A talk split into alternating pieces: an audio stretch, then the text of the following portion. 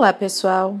Aqui é Débora Espadoto do grupo Livros Mágicos e nós estamos lendo, estamos lendo o livro Como se libertar das relações tóxicas de Lucy Beresford. Nós estamos no capítulo 3, que fala sobre os amigos, e hoje nós vamos ler sobre visões alternativas. Em um mundo ideal, os nossos amigos compartilham conosco a visão de como as coisas devem ser. E algumas vezes nos irritamos por eles não agirem precisamente da maneira como nós agiríamos. Quem nunca, né? A gente tem uma mania de querer que todo mundo haja de, acordo com aquilo que a gente age, né? Nós vamos agora ler a carta de Elise. E ela diz o seguinte: Como fazer para que minha melhor amiga pare de tentar me arranjar um namorado? Eu tive um ano muito difícil, pois minha mãe, pois minha mãe morreu e em seguida eu terminei um, relacionamento de quatro anos. Na época, a Sara foi maravilhosa e ela me ajudou a suportar tudo aquilo. Mas agora ela não para de tentar me apresentar homens que ela conhece e até a um que ela nem conhecia também. Eu cheguei ao ponto de não querer mais encontrá-la, nem para tomar um café com medo de que ela queira me falar sobre algum outro cara que poderia ser meu namorado. Eu já disse muitas vezes para ela que eu não estou interessado em ter um relacionamento agora. E ela não consegue entender. Como fazer com que ela entenda que eu desejo ter um tempo só para mim? Bom, a amizade de Sara e de Elise é suficientemente forte a ponto de Sara ter sido um grande apoio quando a Elise passou por um momento difícil, que foi a terrível perda né, da mãe dela e as mudanças de vida. Ela fez Elise sentir-se ouvida e compreendida. Agora, ela parece ter parado de ouvir com cuidado o que a amiga disse. E esse é um indício de que talvez esse episódio tenha mais a ver com Sara e com as suas necessidades. Sara é o tipo de pessoa que ama se sentir útil você não é assim às vezes? Você às vezes tem a necessidade de se sentir útil? Porque isso vai alimentar alguma coisa, um ego, alguma coisa lá dentro que está mal resolvido? Então, a Sara é assim. E por esse motivo ela se mostrou uma amiga perfeita para Elise naquele período tão difícil. As suas necessidades a habilitaram a oferecer a Elise o apoio ativo de que ela precisava naquele momento.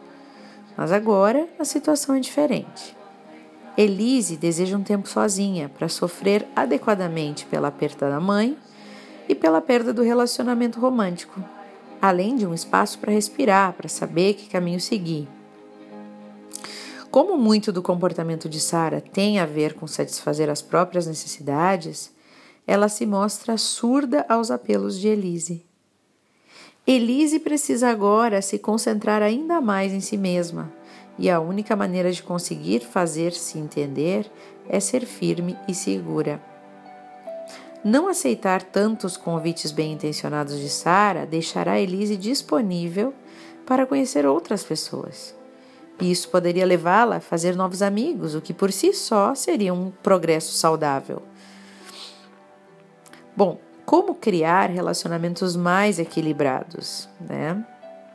Se a história de Elise e de Sara lhe sou familiar, se você conhece alguém que passa por isso, ou se com você acontece ou já aconteceu, dedique algum tempo então para identificar se você usa, olha que importante, se você usa os seus amigos para satisfazer as suas necessidades. Como por exemplo, daqui a pouco você quer fazer algo por eles para que eles achem você esperto ou útil ou para se rebelar contra sua família, né? Perceba se você não usa, se você não trata dos seus amigos como algo ou ajuda eles para eles alimentarem algo dentro de você, né? Como falei antes, algum ego, alguma coisa que foi lá, né, tava lá mal, mal não bem trabalhada, e dessa maneira você vai conseguir perceber se o relacionamento é equilibrado ou se é sempre centrado em você. Se você fica usando a pessoa para elevar o seu ego, para se sentir bem, para. É, como é que se diz? é, não é certificar, é validar as suas crenças.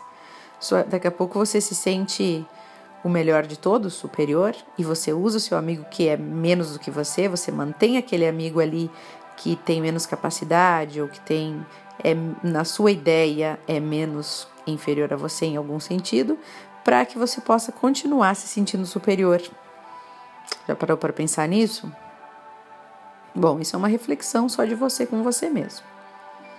Se por outro lado você tem um amigo que não o ouve ou que está tentando orquestrar a sua vida, lhe dizendo o que fazer, como fazer, ditando, tente encontrá-lo menos durante algum tempo. As atitudes costumam falar mais alto do que as palavras, então faça outros planos e coloque-se menos disponível. Às vezes as pessoas não por mal, mas elas têm uma tendência, né, a é, daqui a pouco te leram, te entenderam como uma pessoa frágil e elas se tornam responsáveis da tua vida, pela tua vida.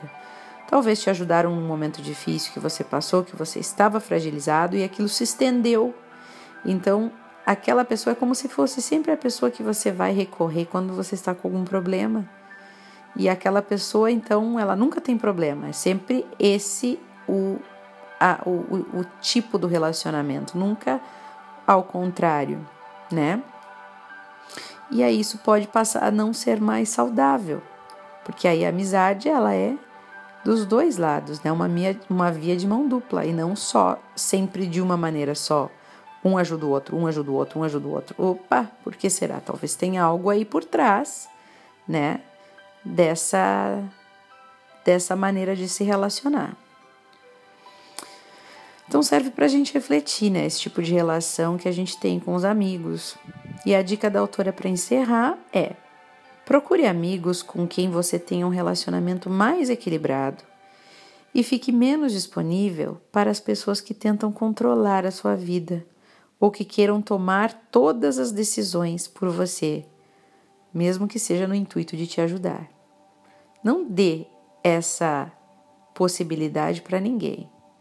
A responsabilidade de tomar as decisões da sua vida só cabe a você. E você não tem que é, delegar essa tarefa para ninguém. Porque quando você delega para alguém, você não pode reclamar do resultado.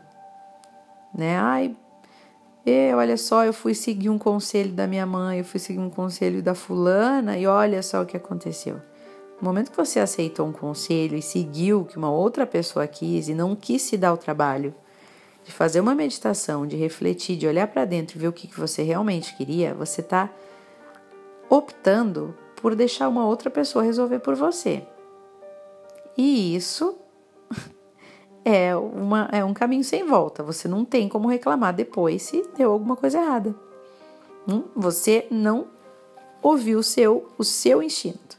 Então, se torne responsável pelas suas ações. E uma amizade verdadeira ela tem que ser saudável. Ela não tem que ter essas dependências que alimentam negativamente egos e problemas mal, mal resolvidos dentro da gente. Então, que a gente possa agora fazer uma reflexão sobre as amizades. Escolhe aí a pessoa mais próxima que você tem, ou duas, né? A gente não tem que ter tanto, não que a gente não tenha que ter tantos amigos, mas geralmente os amigos mais próximos não são tantos, né? É um, dois, três, quatro. Pense nessas pessoas e, reflita um pouco sobre essa relação com eles. E chegue às suas conclusões. Mas lembre-se, as decisões da sua vida só dependem de você. Não deixe ninguém fazer isso por você. Um grande abraço, pessoal, e até o próximo áudio.